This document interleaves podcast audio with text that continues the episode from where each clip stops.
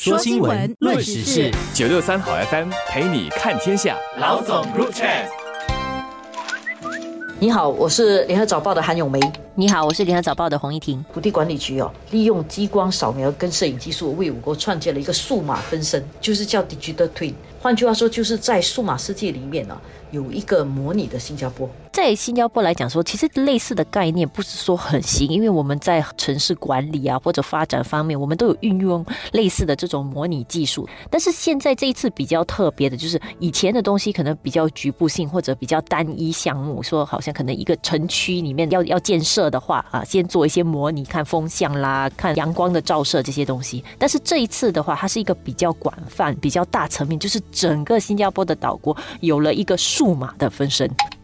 当然，我们现在讲的这个数码分身可能还相对容易理解了，但是我们也知道，现在这个新的这个数码分身里面，其实还有另外一种新的概念呢，就是呃，我们现在经常听到这个 Web 三点零，还有这个元宇宙这样的一个概念里面，其实也有一个数码分身的概念存在，而这个数码分身其实就要比我们刚才在谈的这个就是模拟上的使用要更复杂很多。大家最近有没有看一些关于元宇宙啊，或者一些什么这样的电影？不久前看完的一部是叫做《The Free Guy》，《The Free Guy》也是一个虚拟世界里面的人，他在这个虚拟世界里面，他有一套完全的生态。而且在这个虚拟世界里面的这个 avatar 哦，这个它的数字分身，一个真人在虚拟世界有一个数字分身，这个数字分身它在里面，它也有它的生活圈的，它也有在虚拟世界里面的朋友，它有在虚拟世界里面工作，有点像个平行空间。然后现在如果你看韩剧啊，有很多这种平行空间，在另外一个世界有一个同样的像这样的一个概念，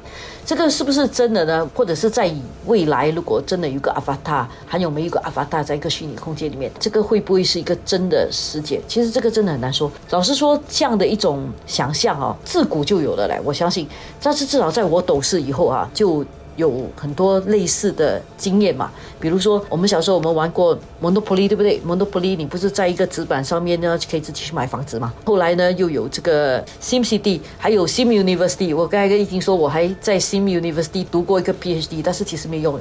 Sim City 之后有一个 Second Life，Second Life 里面你也是可以哇，在夏威夷拥有一个房子，那个房子现在怎样了我也不知道。所以它有这个虚拟世界里面的一个想象啊，这一直都存在。但是现在来到这个 Web 三点零的时代，这个虚拟世界里面的这些想象变成人们相信它可能有一天会更加成真。为什么？因为在虚拟世界里面，以前那个问题就是我花一百块钱是不可追溯的嘛，而且是个虚拟的东西，跟你的真实生活没有直接挂钩的，所以你会觉得这个就是一个完全你虚拟世界里面存在的，跟你的实体的世界没有任何的连接。但是现在我觉得这个 Web 三点零的概念，就是因为通过了区块链的这个概念，它让一个真实的东西跟虚拟的东西有了一点连接，而这个连接突然间就让你可以想象到的一些真实的活动哦，经济活动，甚至可以在这个所谓的元宇宙里面复制，然后出现。因为在元宇宙里面，你它可以制造一些代币，然后你要用你真实世界里面真金白银真的去买，而且可以去做这个交换。因为如果不能够做交换，你的在虚拟世界的拥有权是白拥有的。因为你说你拥有，但是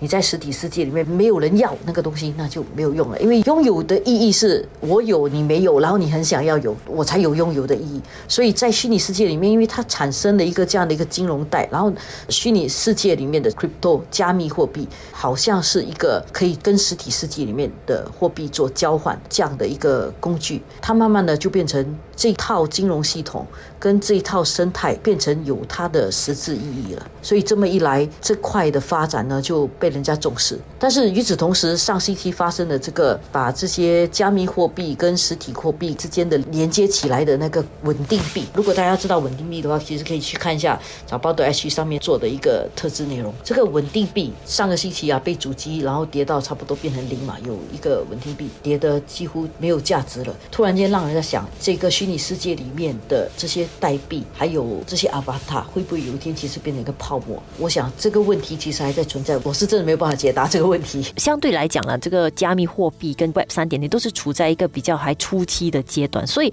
现在有大家对它有很多的不解，但也有很多的期待，然后可能也有追捧，觉得说我如果可以在最早的时机先拥有这个 Web 三点零的一块东西的话，它可能未来它的价值可能会暴涨。所以有很多这种不确定跟有一些部分的炒作啊，加入这个热潮当中，所以变成很多东西不稳定。最终它到底会成什么样子呢？其实很多东西还未知。我觉得现在大家在讲这个的时候，会觉得哇，好像很多东西都有可能，但是感觉上在驱使这样的一个热潮都是很虚的。大家一直就抱着一个可能未来我们会有一个虚拟分身，然后它会成为我们以后生活的一另外一个不可呃割舍的一个部分，然后我们的很多交易可能会在上面进行。大家有了很多这种期待以后，跟认为会发生的事情以后，呃，我觉得就推高了这整个里面的所有价值。但是可以持续多久？我觉得可能也是为什么现在大家开始在想，它有没有一套监管机制？如果没有的话，这个去到一个境界以后是什么样？上个周我们看到它大跌，但是又有一点反弹，就是一个信心的不确定反射出来的。